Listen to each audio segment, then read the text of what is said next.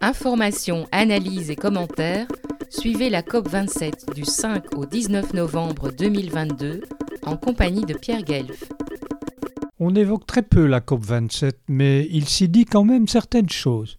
Face aux dirigeants de pays occidentaux et aux lobbyistes installés à leur côté, le GIEC et des activistes leur clament ce qui est absolument nécessaire pour éviter le chaos, à savoir inventer un système économique qui assure le bien-être pour tous dans les limites de la planète, désactiver les politiques de croissance, réduire drastiquement ou supprimer les productions inutiles, c'est-à-dire les objets connectés, les SUV, les déplacements aériens non essentiels, décarboner l'énergie, recycler un maximum, supprimer les herbicides et insecticides chers à Monsanto, Bayer, etc ce serait déjà un petit pas vers une stabilisation de la situation. Pour espérer davantage, cela tient du miracle ou d'une révolution écologique planétaire.